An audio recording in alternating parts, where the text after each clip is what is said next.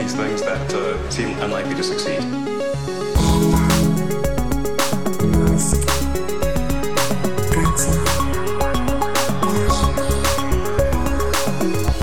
Bienvenidos a un nuevo episodio de Elon. ¿Qué tal estás, Matías? Súper bien, ¿cómo estás tú? Bueno, como todo el mundo, mirando cada poco las elecciones estadounidenses, no se presenta Elon, así que Hmm. tampoco importa tanto, ¿no? Y bueno, y Kanye West, su amigo, su colega del alma, no es que haya ganado. Él se Sí. votó a sí mismo, pero parece que no, que no, que no, que no va a ganar. ¿Tú ves a Elon Musk presentándose en el futuro a, este, a alguna cosa de estas, tío? Bueno, ya declaró en los términos de uso de Starlink que él no va a seguir las leyes de la Tierra cuando lleguen a Marte. O sea, Sí. él declara Marte territorio completamente libre e independiente y, Sí. y ajeno a cualquier ley terrícola. Así que supongo que sí, que en cierto modo la política le interesa, pero sobre todo la política galáctica. La política Yo galáctica. creo que a él, a él le gustaría ser emperador galáctico o algo así, yo creo. El dios emperador del Warhammer 40.000, ¿no? que, bueno, a ver, Elon Musk nació en Sudáfrica, se supone que según el lore del Warhammer, el, el dios emperador nació en, en Turquía o en, en Anatolia, pero ya hace muchos miles de años, me parece. No recuerdo yo, son cosas de adolescente. Bueno, pues si quieres, ya que estás hablando de esto, ¿qué, qué ha pasado con Marte? ¿Por qué dices eso de que Elon no va a respetar? ¿Qué, qué ha pasado con eso? Bueno, ese yo creo que ese ha sido aún. no, a ver, tratándose de Elon, yo puedo decir aquí, esto ha sido un chiste que han metido en los términos de servicio de Starlink, pero luego se lo toma en serio y si alguna vez eh, dan cobertura de Internet, ya sea para las misiones de la NASA o ya sea para lo que sea, en Marte o de aquí a Marte, de aquí a la Luna y a Marte, que no van a seguir el, eh, las normas por las que se rigen eh, los gobiernos de la Tierra, ¿no? Como un eh, tabula rasa, ¿no? Llegar a Marte, empezamos de cero y cada, y cada comunidad que se autogestione, ¿no? Sí, es muy gracioso porque básicamente es un parrafito, lo que dices tú, a ver, es una nota que yo creo que ha colado este señor ahí, en plan, bueno, pero sí es cierto que tiene base legal, es decir, dicen, si hay algún tipo de, de demanda o de algún tipo de elemento judicial contra Starlink, pues tiene que ser juzgado bajo las leyes de California, porque somos una empresa de California y ahí es donde tenemos, digamos, nuestra base. A no ser que no esté en la Tierra. En el caso de, por ejemplo, las misiones Starship a Marte, etcétera. En el caso de que se originen en Marte, digamos el año 2543, algo así, pues ahí ya no- ellos no reconocen, eh, digamos, la soberanía de ningún elemento terrícola, por decirlo de alguna forma. Claro, a mí me hace mucha gracia porque él va a reconocer la soberanía mm, de quien yo le diga, me refiero. Podéis llamar de todo lo que su quiera, pero los estados soberanos, eh, la- la- eh, como le dice, ¿no? El monopolio de la violencia, ¿no? Eso es lo que él llamaba fascismo a California, a lo mejor lo conoce, de verdad. O sea, es decir, ah, sí, no te preocupes, que dices que en, en- en- Marte no, nadie manda, no te preocupes, yo te quito tus activos en la Tierra y, ya veremos cómo te las montas. Bueno, pero en realidad yo creo que todo lo relacionado con Starlink lo están haciendo así con un, un lenguaje un poco más chistoso. Sí. Por ejemplo, a ver, eh, por empezar por el principio, lo que está pasando con Starlink es que se ha acabado la beta privada, que era mm, generalmente para empleados, y han, han empezado con la beta pública, han empezado a enviar invitaciones a la gente que esté interesada en el servicio, a la gente ha empezado a llegarle, y hay por ahí en YouTube algún unboxing, la antena parabólica, que por cierto, por esto te digo que están chistosos, al plato satelital, a la antena parabólica, le han llamado Dishy McFlatface. Madre mía, eso no lo sabía, tío, no está en el guion. Hostia. O sea, eh, como platito cara plana, una cosa así, Sí, ¿no? sí, sí, platito sí, cara sí. planez. Eh, en honor al, al barco este de investigación de no me acuerdo qué país que hicieron una... Era británico, ¿no? británico que hicieron un referéndum eh, y salió un poco mal. ¿No? Eh, Bueno, que me parece que Reino Unido una vez también hizo un referéndum y le ah, para un barco militar y lo trolearon los españoles para ponerle el Blas de Lezo de nombre y tuvieron que cancelar la votación algo así. En fin, que hace poco, perdona que me estoy yendo por las ramas, pero hace poco pasó lo mismo en un zoológico. No me acuerdo si era coreano, pero era asiático seguro, para, porque había nacido un panda y le habían puesto pandemia, de panda, pandemia. por- por- bueno.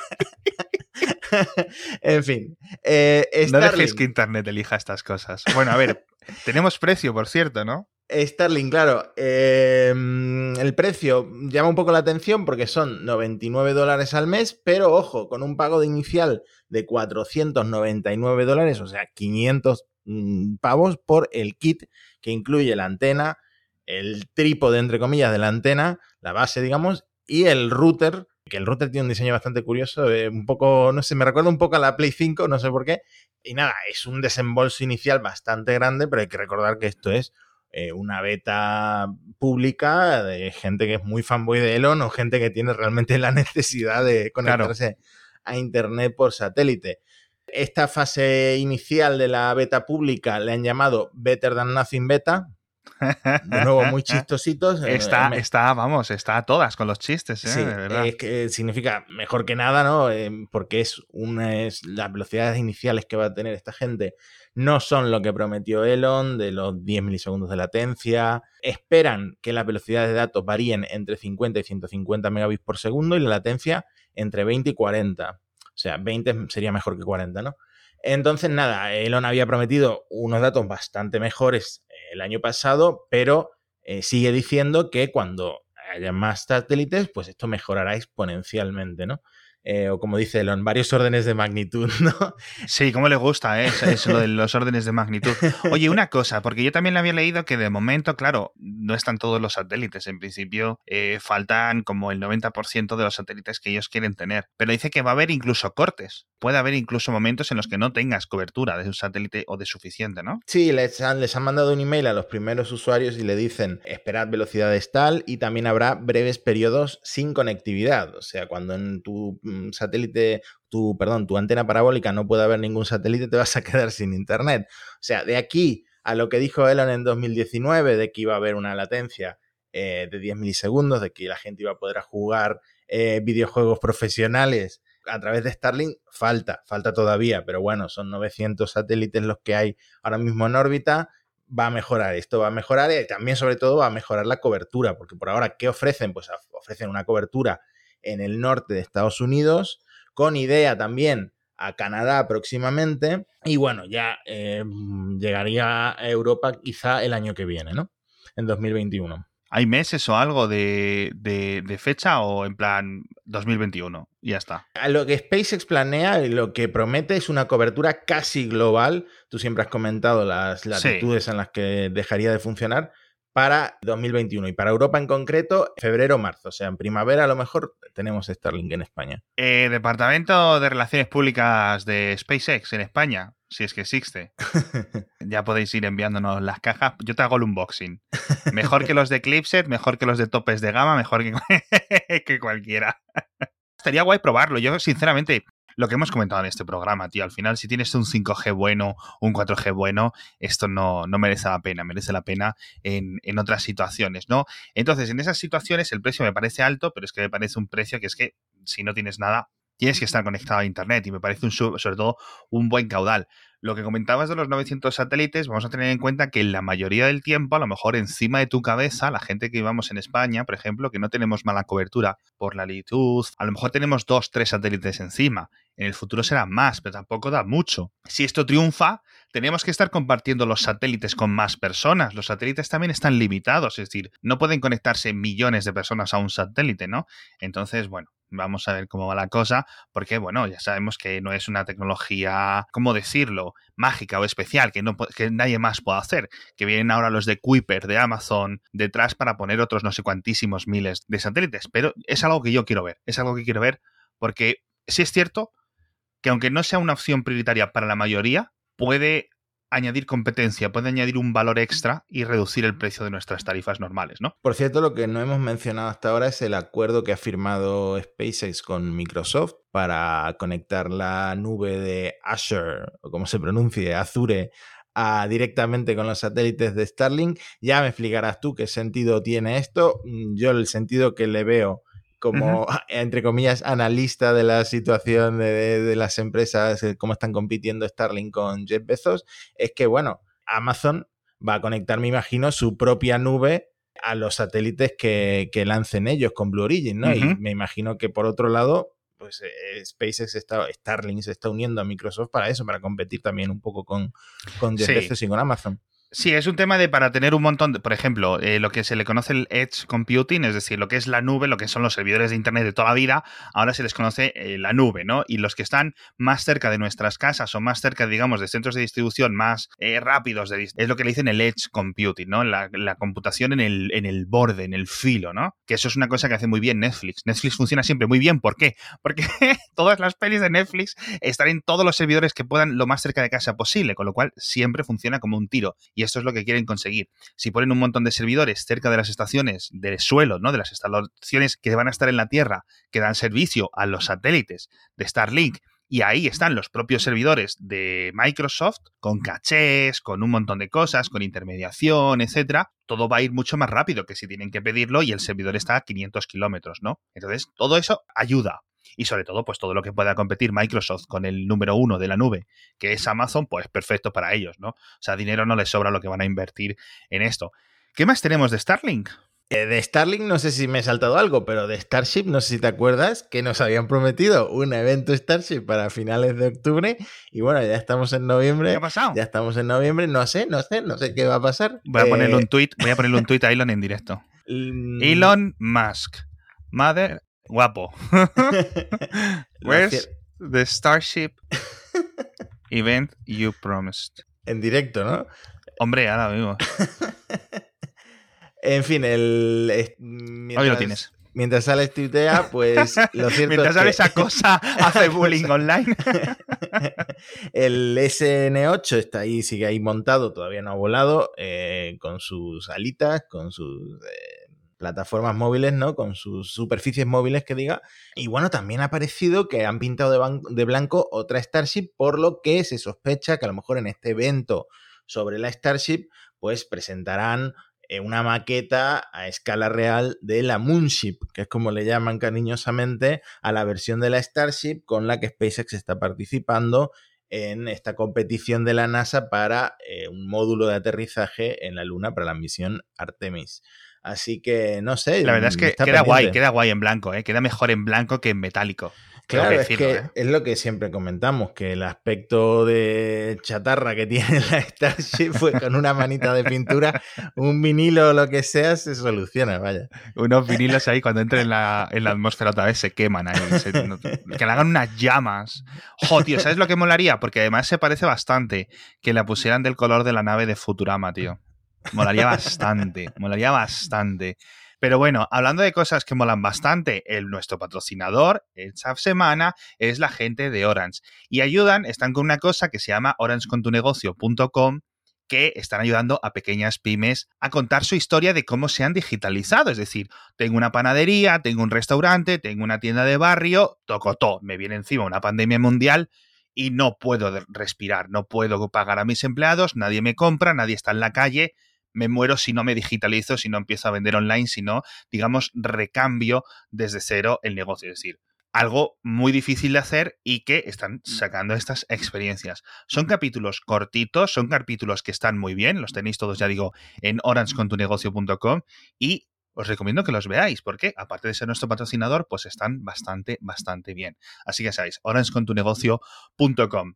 Yo no sé si Orange está con un negocio del FSD, de Tesla o, qué pasa aquí, pero ya han lanzado la beta, ¿no? Por fin. Lo comentábamos en el episodio anterior, nos lo hemos pasado bastante bien viendo vídeos porque hay algunos que la verdad son sorprendentes por lo que el salto que está dando el FSD, te hace las rotondas, te hace los semáforos, se para en los semáforos, te hace las intersecciones. En Estados Unidos hay algunas intersecciones súper chungas de un montón de carriles, las hace perfectamente, pero también ha habido un montón de vídeos que dan bastante miedo del coche que de repente se tira a la izquierda y que casi se estrella contra otro coche, que se salta o que empieza a acelerar de repente y que el, conductor tiene que frenar o tiene que coger mm. el volante.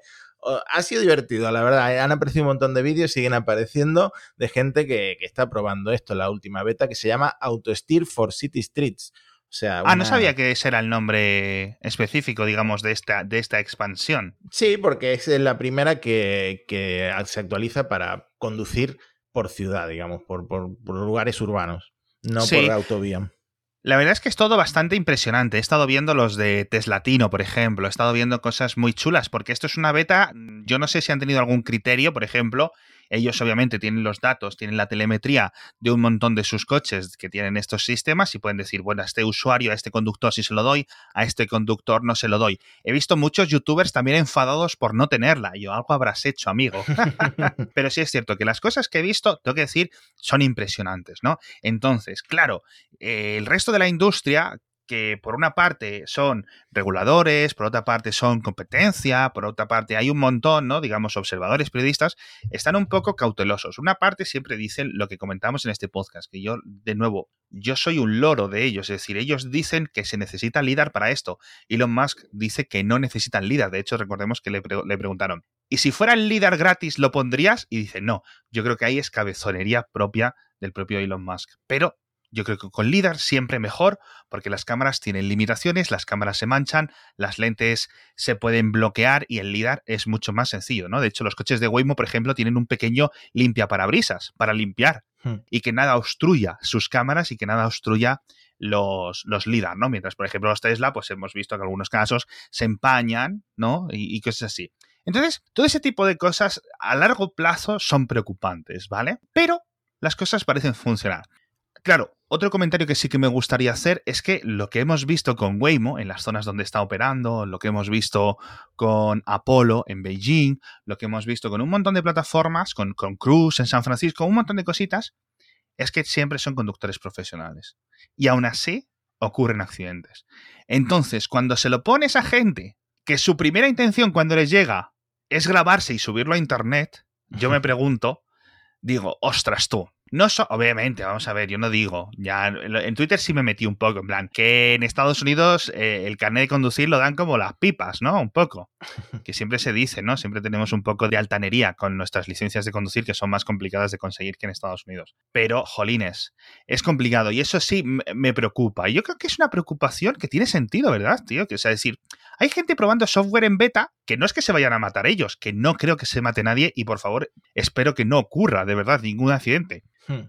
Pero hay otra gente en la calle, tío, también. Hmm. Sí, es que leí un tuit que dio en el clavo que dice, los demás coches no consintieron que haya alguien probando una beta, porque claro, tú cuando eres un conductor de un Tesla y estás probando una beta, claro. el Tesla te dice, ojo, que esto es una beta, pero los demás conductores de, la calzada, de la carretera, de lo que sea, no le han dado al ok.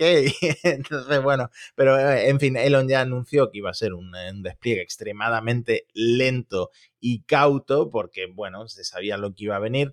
Eh, he visto un montón de vídeos de, por ejemplo, no reconoce los badenes, entonces el coche pasa bastante rápido por encima de los badenes. Yo el que he visto, de hecho, el, de uno de los de Teslatino, sí reconocía los badenes. Yo no sé si es que a lo mejor ese tipo de badén concreto, recordemos que en Italia, en Polonia, en China o en España, los badenes son distintos o de distinto color. Pues hay que programarlo para que lo reconozcan. Un ejemplo eh, muy bueno es que hay muchas carreteras que no tienen pintada la línea de que separa el, carril del otro sentido. Entonces, claro, ahí a veces el coche lo hace bien y a veces obviamente se confunde y tienes que coger el, el volante. Pero bueno, esto va a ser un proceso, yo creo que bastante largo. Eh, es cierto que Tesla está, y se ha visto en los vídeos, está muy, muy, muy adelantada a la competencia ahora mismo con esta última beta, pero eh, hay otros vídeos que dan bastante miedo por lo que tú dices, porque los coches del, que, que, hay alrededor no han consentido que alguien esté probando una beta que de repente te puede girar hacia la izquierda y chocarse contra otro coche, en fin. Yo espero que no haya nada, porque ¿sabes qué pasaría? Y es cierto que, a ver, yo veo dos cosas. Uno, sí es cierto que, van más adelantados, por ejemplo, que el sistema de conducción o de asistencia a la conducción de Volkswagen, que es Super Cruise de Cadillac, ¿no? De General Motors, que cosas como ProPilot 2 de la gente de Nissan, ¿qué otras cosas hay? NeoPilot, por ejemplo, en China, etcétera. Todas las cosas que está haciendo Xiaopeng, todas estas cosas ahora mismo estaban llegando al nivel del NOAA, del Navigator Autopilot, ¿vale? Es decir, un buen sistema de asistencia a la conducción, pero que, oye, necesitas estar ahí. En algunas ocasiones, como por ejemplo el caso de Nissan, es más fácil para el conductor porque te está viendo lo distraído que estás, tiene cámaras que te apuntan, tienen el DMS, el sistema de monitorización del conductor, que eso no lo tienen los Tesla, de nuevo, cabezonería del propio Elon. Entonces, un conductor con un sistema más reducido en capacidades como ProPilot 2 en Nissan, puede ir con los brazos cruzados. Hmm. Porque la cámara, el coche, sabe que está prestando atención a la carretera. pero en un, en un Tesla no puedes hacerlo, aunque tenga un sistema más avanzado de asistencia a la conducción en un montón de ocasiones, ¿no? Entonces, bueno, eh, sinceramente espero que no pase nada porque, y esta es la segunda cosa que quería decir, puede ser un golpe regulatorio bastante grande. Hmm. Sobre todo si hay algún niño por medio, si hay alguna cosa que sea exagerada, ¿sabes lo que me refiero? Puede ser Sí. algo bastante preocupante, esperemos que no parezca, pero al final, eh, y, y sobre todo un mensaje para los forofos de Tesla, que no se intente justificar si hay alguna locura, si hay alguna cosa que es una desgracia. Hmm. El software es beta, se está probando bajo la responsabilidad de todos. Si ocurre algo, ha ocurrido. No lo minimicemos tampoco, ¿no?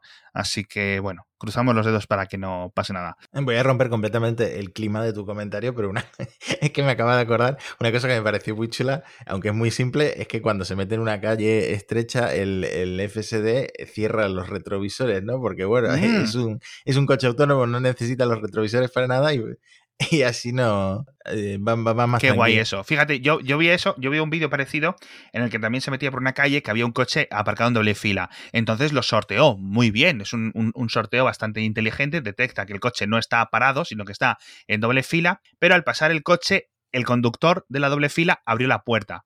Entonces tuvo que hacer un movimiento ahí raro que lo hubiéramos hecho todos, ¿no? Incluso. Entonces, ¿sabes qué pasa? Va a ocurrir un montón de temas en los que no vamos a poder decidir si el humano a bordo lo habría hecho mejor o peor. O va a Hmm. quedar a nuestra interpretación.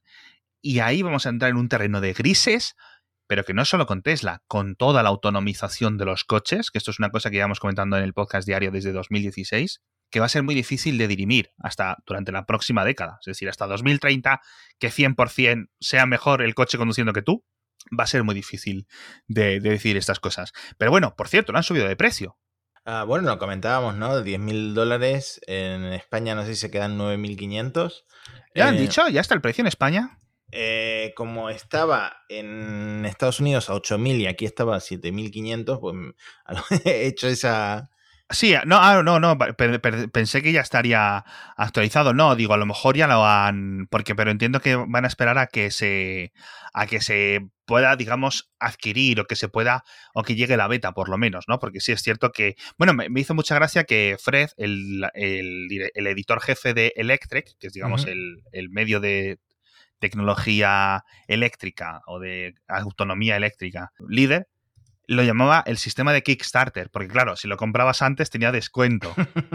Y luego decían por ahí en los foros de Reddit que estaba picado, que estaba porque a él no le habían dado la beta y que se estaba metiendo con Elon por esa. Eh, Yo creo que tiene ahí un poco la gente de Electrek un poco de razón.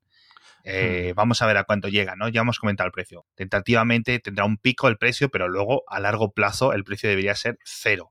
Pero bueno, Hmm. Pero esto no creo que. mm, O sea, lo, lo que tú comentas de que no le han dado a cierta gente la beta, eh, yo creo que ha sido aleatorio. No, no creo, Sí, que tenga- sí, no creo que esté Elon ahí por detrás decidiendo a quién le Este van a sí, mandar este la no. actualización. ¿Sabes lo que, lo que vuelve y que tendría mucho sentido cuando el coche sea realmente completamente autónomo? Eh, ¿Te acuerdas de la serpiente robot que nos había prometido Elon? Hostia, sí, pero es que nos lo había prometido en 2016, macho. Ostras, para tú. cargar los Teslas de forma completamente autónoma. Eh, Elon dice que sí, que, que eso sigue en proyecto, que no se ha descartado y que serviría para convocar el coche eh, con la opción del Summon desde otro estado. O sea, tú estás en California, tu coche está en Nevada o donde sea y lo llamas desde tu casa y viene solo el coche porque puede eh, cargarse por el camino con, con la serpiente robot de los superchargers. Claro, no necesitas que te bajes y se monte, o sea, y vayas y lo, y lo, y lo claves. Estuve leyendo una lista de las promesas con, el, con la conducción autónoma, pero desde 2010 que lleva Elon hablando del temita, ¿eh? En plan, o en 2012 decía que en tres años, o en 2014 creo que fue. ¿Sabes? Iban pasando el tema de 2016, el de punta a punta, todo este tipo de cosas que a mí me dicen, claro, ostras, obviamente el sistema es mucho más avanzado que antes. Obviamente el divorcio con Mobileye ha tenido que resultar, o ha resultado, mejor dicho, en que han tenido que reescribir un montón de software. Pero bueno, vamos a ver cómo funciona, vamos a ver si es completo y sobre todo que funcione bien y que la gente realmente pueda tener lo que ha pagado y que la gente pues pueda ver y que al final esto mejore, ¿no? Porque si funciona bien, el resto de fabricantes tendrán que adaptarse o la gente va a decir, ostras, tú es que me compro un Tesla porque voy durmiendo al trabajo, ¿no? Eso yo creo que puede ser un gran diferenciador. ¿Sabes lo que yo creo que es de todas formas? Yo creo que este es un gran punto de inflexión para la compañía si esto funciona bien. Hmm. Igual que el Model S, ¿sabes? Es decir, el Model S dijeron, esto es una compañía seria, estamos aquí, vamos a seguir funcionando, estamos vendiendo coches eléctricos que corren mucho y que hacen muchísimos kilómetros. El Model 3 dijo lo mismo, pero con un precio mucho más asequible, en cierto sentido, y el FSD también, pues yo creo que sería una gran carta de presentación o, digamos, el paso a la adultez de Tesla, ¿no? Que es una compañía relativamente joven y decir, ostras, tú, esta gente ha pasado por encima a un montón de competidores y haciéndolo a su puta bola, porque no están haciendo, ya digo, temas de LIDAR, temas de, DMS, que la competencia sí está haciendo. Pero bueno, eh, entrarán ahora muchas estadísticas y muchas cosas de, accidentes y de golpitos. Y a ver qué implicaciones tiene para el tema de, los robotaxis, porque si en, la, en el último evento seguían usando la palabra robotaxi, que ya se sabe que el millón de robotaxis no lo vamos a ver porque estamos a noviembre, pero bueno, ahora con el FSD, pues vuelve a estar sobre la mesa que en un futuro cualquier Tesla se puede usar para transportar gente de un lado a otro de forma autónoma. Sí. Pero bueno, hablando de robotaxis, que prometimos que íbamos a hablar de los Dacia, prometimos que íbamos a hablar de los Hammer. ¿Qué te ha parecido a ti? Es que a mí el, Dacia lo estoy mirando porque decíamos, oh, es un producto que puede, un coche que puede triunfar, pues no sé qué. Y lo estoy mirando y el modelo más base, base, base, no tiene aire acondicionado, tío. Tienes que mm. pagar un extra. O sea, es en plan, por favor, algo intermedio, o sea, entre los 50.000 euros del Model 3. Es que. Y esto, tío. Estoy en una situación en la que mi coche se me está quedando viejo, eh, empiezan a saltarle alertas de que falla tal cosa, hay que llevarlo al mecánico, mañana tengo que ir al mecánico.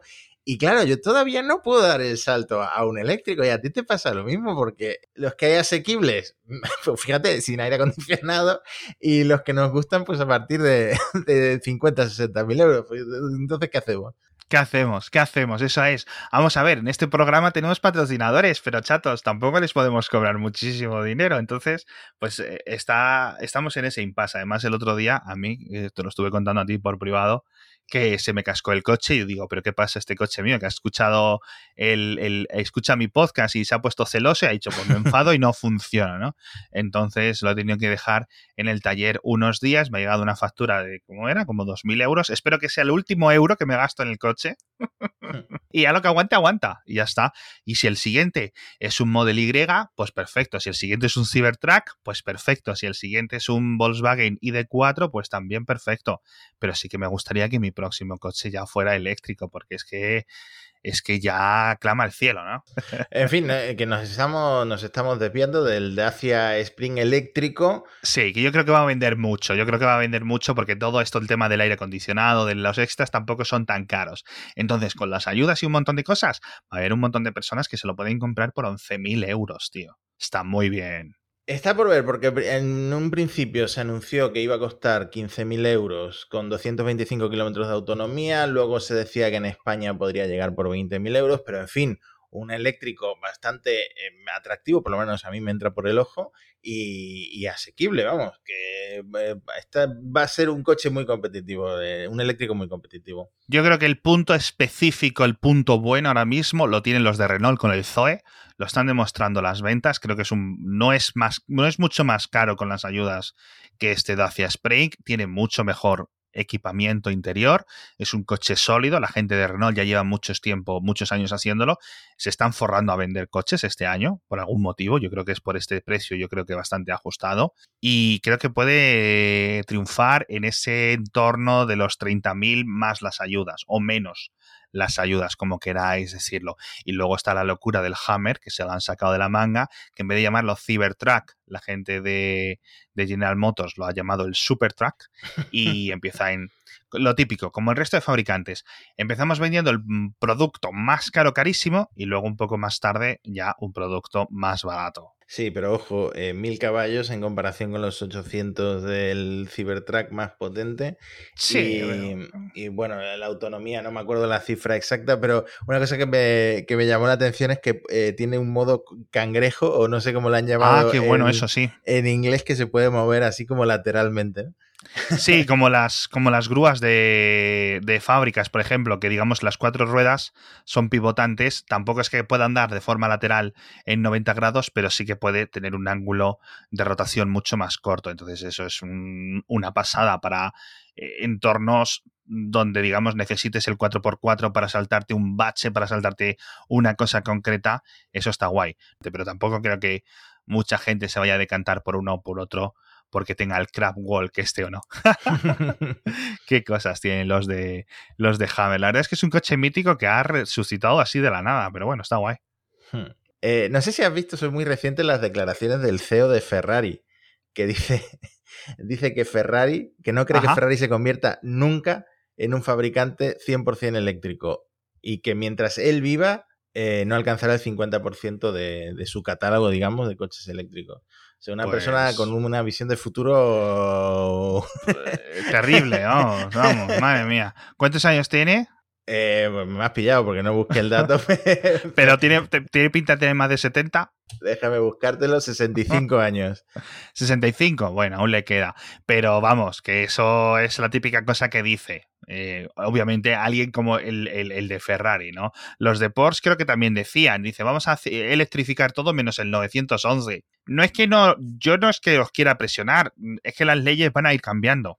o sea, ya, ya, hay un montón de países en los que no se van a poder vender este tipo de coches en el futuro, con lo cual, pues vosotros hmm. veréis lo que hacéis. Sí. Tampoco es que vayan a llorar porque vendan tres Ferraris más o tres Ferraris menos, porque al final Ferrari vende los coches por docenas, pero bueno, la verdad es que es un poco este bravado de los fabricantes del siglo XX que, que notan que se quedan atrás y que podrían haberse electrificado y haber aprovechado que pueden cobrar precios muy grandes y muy altos y haber sabido pasar a sus clientes todas las ventajas de la electrificación, pues mira, pues que tienes un coche que te acelera en dos segundos hasta los 100 por hora. O sea, literalmente eso ya vendes muchos coches en Arabia. Así que, tíos, yo no sé, es, es, es bravado, es bravado de ellos, tío. Bueno, pues con estas declaraciones del señor de Ferrari nos vamos. Muchísimas gracias a todos por estar ahí una semana más escuchando a Elon. Muchas gracias, Matías, por contarnos todas estas cositas. A ti. Hasta la próxima. Hasta la próxima.